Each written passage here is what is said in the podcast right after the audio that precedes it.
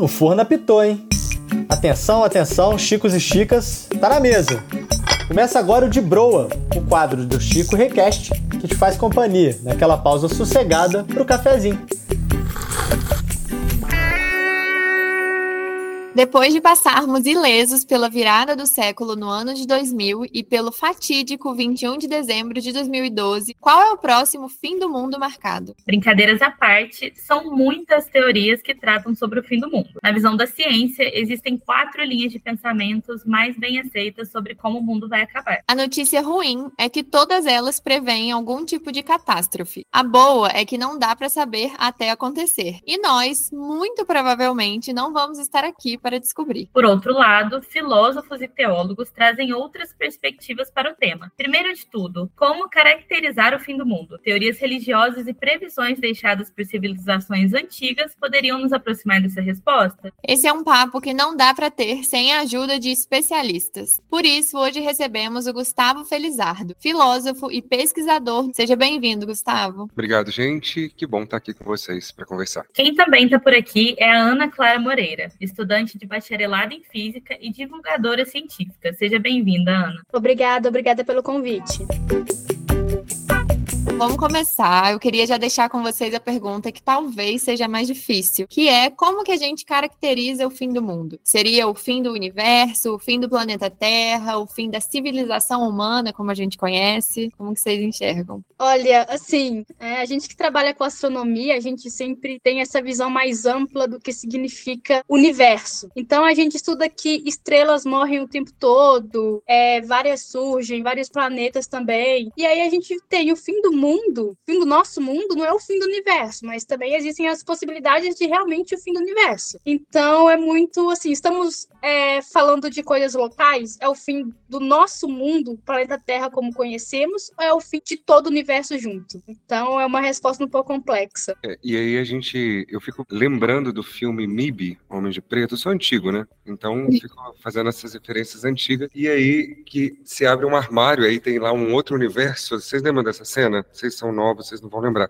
Tem lá um armário, tem um outro universo ali dentro. E às vezes eu me pego pensando os diversos universos que a gente está inserido, né? Assim, o outro já é um outro universo. Dentro da filosofia a gente tra tra trabalha e trata muito isso, que o fim do universo do outro, o fim do mundo para o outro pode ser uma situação específica. Às vezes perder o emprego é o fim do mundo para alguém, mas aí a gente vai porque a gente está pensando um pouco mais de profundidade. E uma das questões humanas mais profundas da filosofia, ou talvez que seja a gênese da filosofia grega é para onde vamos depois daqui, né? E a gente não aceita um fim. Essas ciências um pouco mais exatas, eles conseguem dar um fim pontual, né? Tipo assim, isso aqui vai acabar, essa estrela encerra. Mas para nós trabalhamos um pouco talvez com a consciência, com a possibilidade da alma, né? E alma não no sentido cristão, mas alma enquanto ânimo de vida, colocar um fim é, é muito difícil para gente. O que me fez pensar, assim, vocês falando e também essa pergunta, é a questão do fim do mundo para os dinossauros, né? Porque o fim do mundo para os dinossauros foi o início do mundo para gente. Então, realmente é uma coisa bem complexa, né, de definir, assim. E, e será que acabou para eles, né? Assim, porque eles não estão aqui fisicamente, mas assim,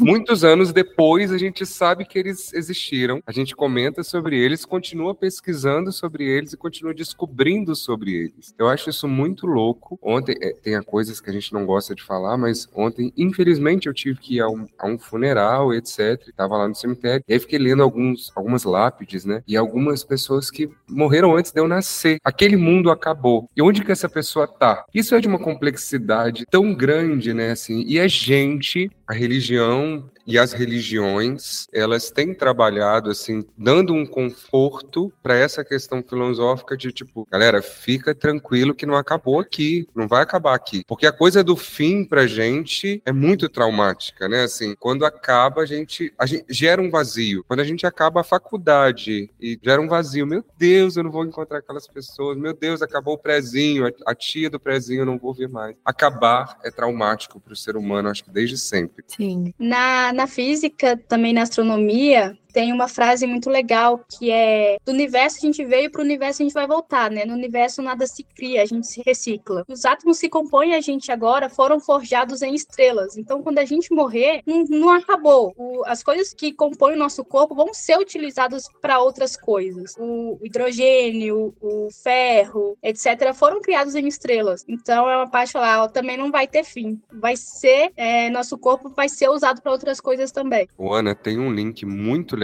aí sobre a perspectiva da, da religiosidade cristã, é que, e até mesmo da religiosidade do Islã, que tudo vai retornar para Deus, sabe? Tipo, porque a gente às vezes dá certos signos ou certas nomenclaturas para algumas coisas para tentar explicar, mas no cristianismo tem até uma, no catolicismo em si tem um dia que é a quarta-feira de cinzas que coloca pó, sabe, na cabeça das pessoas. Depois do carnaval, a galera pulou o carnaval, foi lá.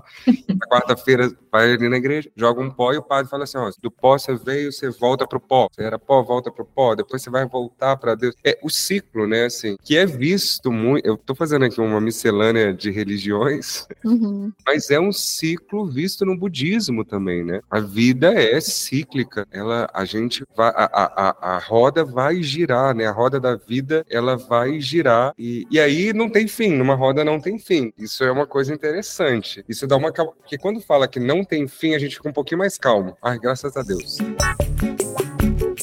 A gente até brincou na introdução, né, citando duas teorias que tem tudo a ver com, com esse medo que a gente sentiu de o mundo realmente acabar. Elas ficaram muito famosas e apavoraram muitas pessoas, que foi o bug do milênio em 2000 e a teoria dos anos 2012, né, que em 2012 tudo ia acabar. Vocês sabem dizer de onde que surgem essas teorias? Quem que, quem que fala assim, ó, oh, 2000 acabou seu tempo, hein? A do book do Millennium é uma coisa muito interessante porque era só uma atualização de software iria resolver o problema. Eles usavam, né? Eu nasci em 2001, então não tava, não tava aqui ainda, mas eles usavam meio que o número 19 fixo, porque era 1900 alguma coisa, e mudava só os dois últimos números. E aí quando chegou em 1999, se pensou que os dois últimos algarismos iriam voltar para o 00. Então a gente ia voltar para 1900. Então, é, o pessoal, não, mas minhas contas bancárias em 1900 eu não tinha dinheiro, eu, eu vou ficar devendo, vou estar com juros negativos, sei que vai acontecer. Gerou um pânico geral, que é importante falar que alguns é, computadores já estavam atualizados para quando foram em 1999 e ia pular para 2000. Outros não, mas todo mundo achou que era todos os computadores do mundo iam voltar para 1900. E aí eles começaram a correr com o tempo para ver, olha, esse computador usava o software antigo, então a gente vai atualizar para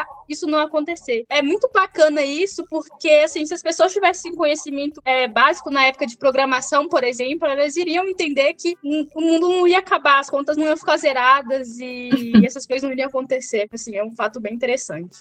E é um fim do mundo também muito específico, né? Não é uma catástrofe que iria acontecer quando a gente pensa em fim do mundo, até pelo, pelos filmes, pelo cinema e tal. A gente imagina, né? Explosões e a natureza e esse o fim do mundo lá dos anos 2000 não era nada com isso, né? Não tinha nada a ver com isso. Não. Mas tem uma coisa que é muito significativa porque a gente quer ter o controle nas mãos de tudo. E do mundo, então, a gente quer muito ter o controle nas mãos. A coisa do mundo acabar e esse medo medo todo é porque a gente quer ter um controle. Então as pessoas elas colocam uma data e aí começam a surgir diversas teorias é, pseudo-filosóficas, porque não são, e pseudo-religiosas, né? Porque uma teoria religiosa um pouco mais séria não vai tratar desse modo o fim do mundo, assim. Essa parte sobre controle é muito interessante porque nas ciências exatas, principalmente, a gente também quer ter controle das coisas. Hoje, a física do século XXI, ela vem lidando com algumas questões que a gente não consegue consegue ainda resolver por falta de equipamentos específicos ou não saber como procurar a resolução desse problema, por exemplo. E aí um professor meu, num curso de férias que eu fiz no Rio, ele estava falando de como falta é, filosofia no curso de física, porque os físicos, os primeiros físicos lá, eram filósofos, eram pessoas que questionavam primeiro e fazia, imaginavam coisas para depois usar a matemática e colocar as coisas no papel. No papel, você precisa pelo menos primeiro pensar o porquê você está tá pesquisando isso? Qual é o sentido de você estudar é, colisão de galáxias ou evolução do universo? É para dar sentido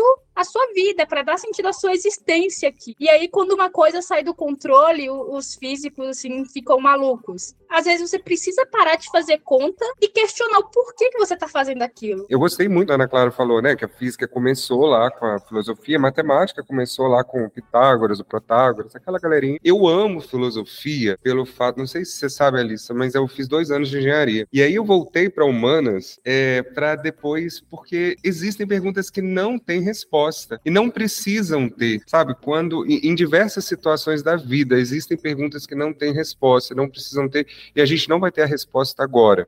O Aristóteles ele fala muito da contemplação e tem um, eu vou me atrever a chamar de filósofo, é, um brasileiro que se chama Caetano Veloso que canta uma música que fala tempo, tempo, tempo, tempo, és um senhor bem bonito. Essa contemplação do Aristóteles sobre o mundo, sobre as coisas, é né, um método peripatético do Aristóteles. Olha aí uma metodologia. O método peripatético do Aristóteles é observar a vida, observar a natureza, observar como as coisas funcionam no mundo para entender o grande segredo da vida. Então, se a gente quer entender como que vai se dar o fim do mundo, o fim das coisas, a gente precisa observar a vida. O cristianismo ele fala, é, e aí o cristianismo ele é muito apocalíptico em todos os sentidos da palavra, porque ele termina o último livro do livro dele é o Apocalipse e ele termina com uma coisa muito, é um, um cara tá na prisão, João tá na prisão, escreve lá um livro e todo mundo leva ao pé da letra tudo que ele escreveu. E ele fala: "Essa noite eu sonhei". E todo mundo fala: "Vai acontecer", porque se João sonhou na cadeia é porque vai acontecer. A gente nem reconsidera a possibilidade. Não estou dizendo que é mentira, mas a gente também não precisa dizer que de fato é uma verdade ao pé da letra. E aí as pessoas preferem acreditar apocalipticamente que o mundo vai acabar com anjos descendo do céu é, do que acreditar que duas pessoas do mesmo sexo podem se amar, né? Assim, eu prefiro acreditar que algo que nunca aconteceu pode acontecer e que o mundo vai terminar desse jeito do que na verdade aceitar que o fim do mundo é o amor entre duas pessoas. Porque, ao que me parece, para muita gente religiosa, o fim do mundo seja até o amor, né? Imagina que contraditório que para muitos cristãos o fim do mundo é o amor entre as pessoas. É o conviver com um amigo que é ateu, um amigo que é de religião afro e etc. E conviver legal, conviver bem, e abraçar e comer na casa dele. O fim do mundo para alguns religiosos seja a diferença, né? Seja a diferença, seja não ter o controle de tudo. Esse é o fim do mundo para muito religioso thank Agora, Ana, aproveitar que você começou a falar um pouco do lado da física e aí queria voltar um pouco para isso, para essa visão das ciências exatas, né? Tem algumas teorias sobre o fim do universo, né, considerando algumas catástrofes possíveis. E aí eu queria saber se você já teve contato com alguma delas, se você consegue explicar pra gente. Algumas têm relação com uma explosão, como se fosse um Big Bang reverso, outras têm a ver já com a expansão do universo. Então, indo mais para esse lado mesmo, imaginando uma catástrofe, bum, tudo acaba. Como que, como que você enxerga? Explica. Então, uma coisa que a gente tem de fato hoje na, na astrofísica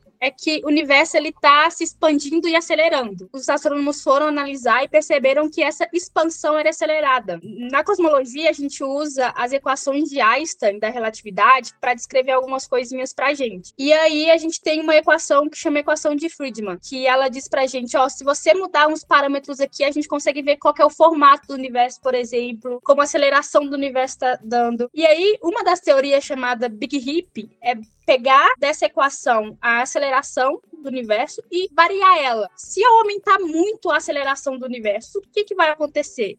A princípio, a gente vai ter que as, as galáxias que estão mais próximas da gente, elas vão se afastar muito, muito rápido. E aí depois os planetas, as estrelas vão ficando cada vez mais distantes. Na gente aqui na Terra, vai acontecer uma coisa assim muito rápida, porque as as forças que ligam os átomos da gente, a gente tem a que chama força fraca e a força forte. A gente tem quatro forças fundamentais no universo: a fraca, forte, eletromagnética e a força da gravidade. E aí, se essa expansão é maior do que essas forças que fazem o nosso universo funcionar desse jeito, a gente vai ter que nem os nossos átomos, eles vão conseguir ficar juntos um do outro. O que a gente vai ter é que a gente vai virar mil pedacinhos de pequenas partículas. Então, nada vai conseguir ser formado no universo. Então, esse é uma possibilidade de, do fim do mundo, né? Que seria o fim do universo. Tudo vai se desprender do outro e vai acabar. Um também bem legal é que você está falando sobre o universo se reiniciar. A gente parte da, assim, é, uma, é um pouco ruim falar do Big Bang como uma, uma explosão, mas vamos tratar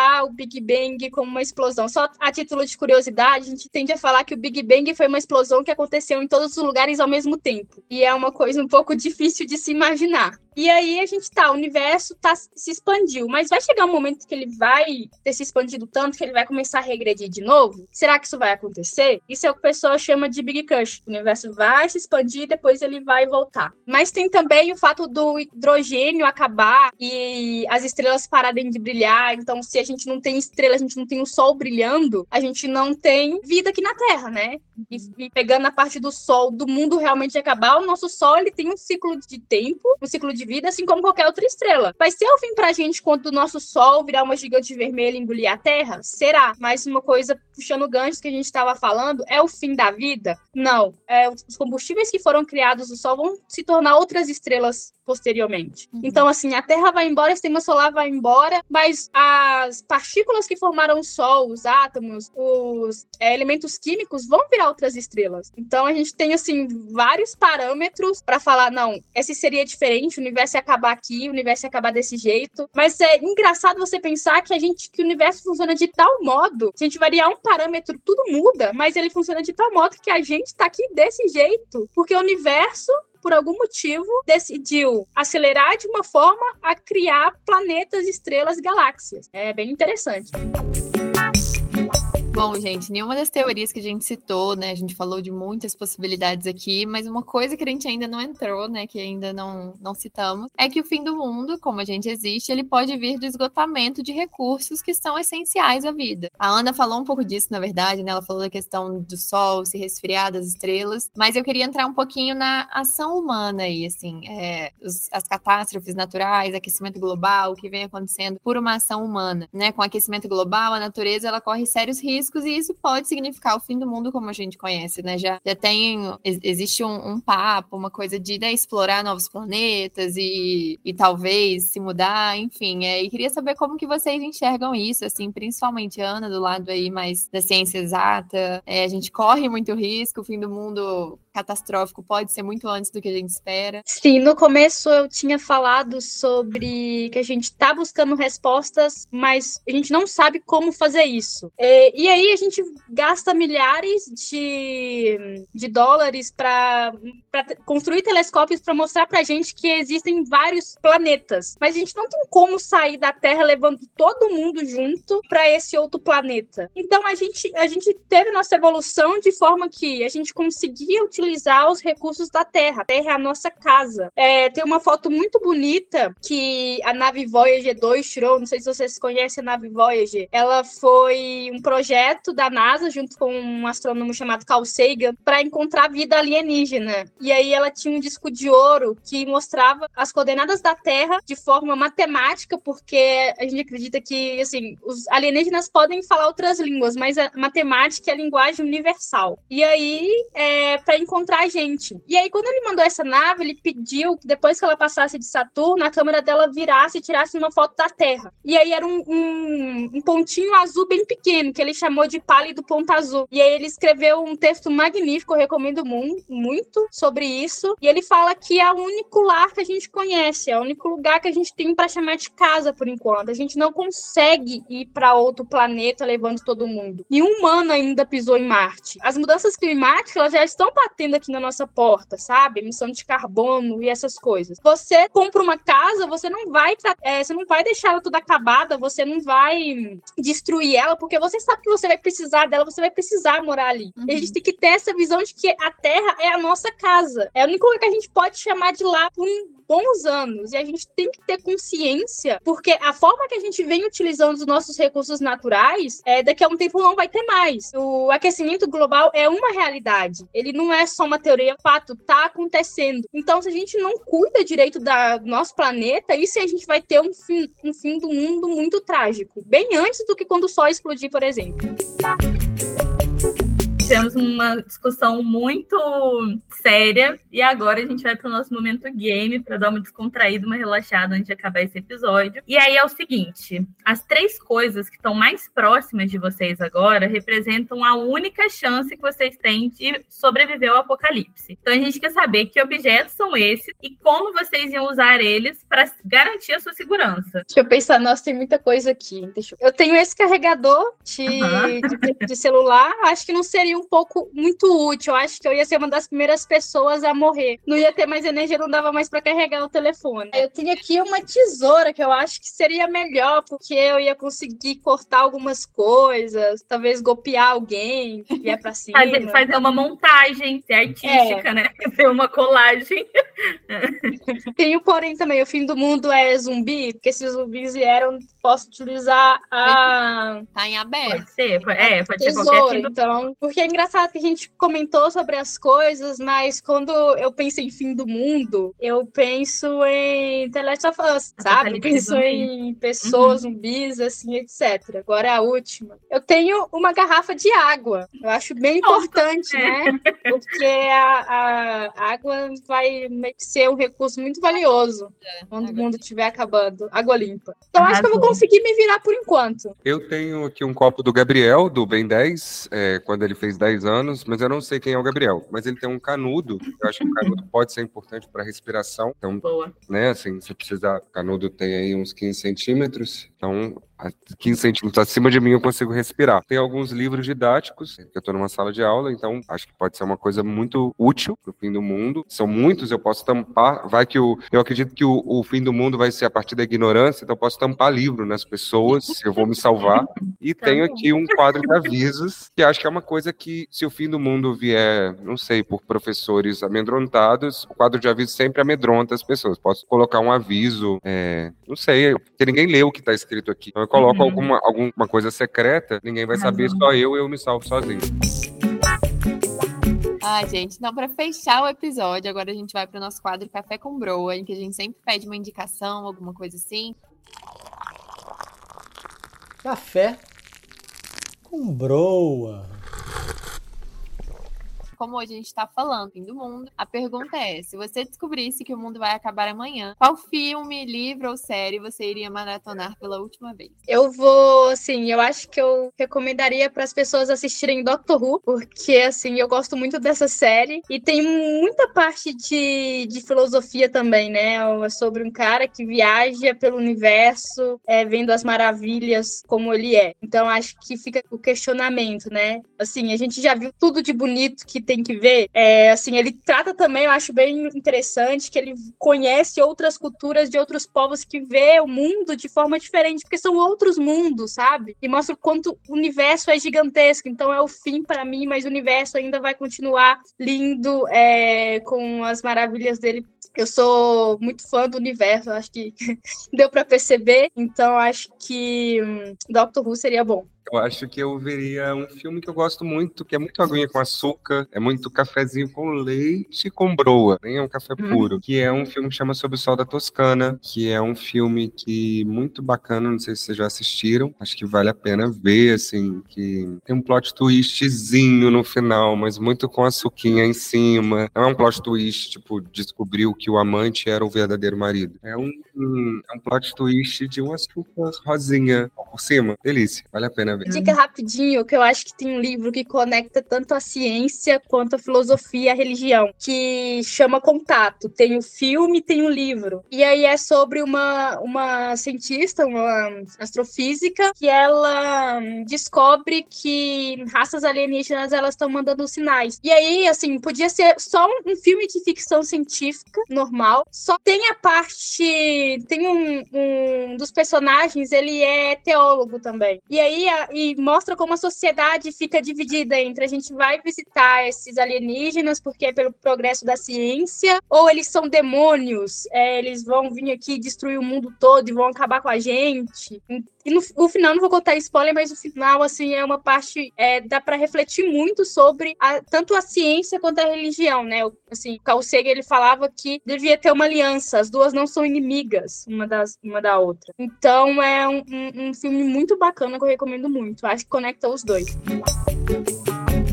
Foi muito bom esse papo com vocês. Adorei conhecer a Ana Clara, já conheci o Gustavo, mas é sempre bom conversar com ele. É, e aí, queria abrir para vocês fazerem as considerações finais, se quiserem deixar algum recado, arroba no Twitter. O momento faz sua publi aí. Eu vou deixar minhas redes sociais, é arroba a underline played, e eu gosto de discutir ciência de uma forma mais divertida, a física de uma forma mais divertida, né? A física não precisa ser só um homem branco falando sobre ela. Pode ser assim, a ciência é para todo mundo e todo mundo pode fazer ciência. Quiser bater um papo, conversar comigo, sugerir alguma coisa, é só entrar em contato comigo que eu tô à disposição. O meu Instagram é arroba Felizardo Reis e sou professor de filosofia, sou pedagogo, sou pesquisador na, aqui na Universidade de Ciência da Religião e acho que é isso. Tem um curso de filosofia constante, que agora eu vou estudar mística, mística religiosa, a partir de Teresa Dávila. O curso vai começar agora em setembro.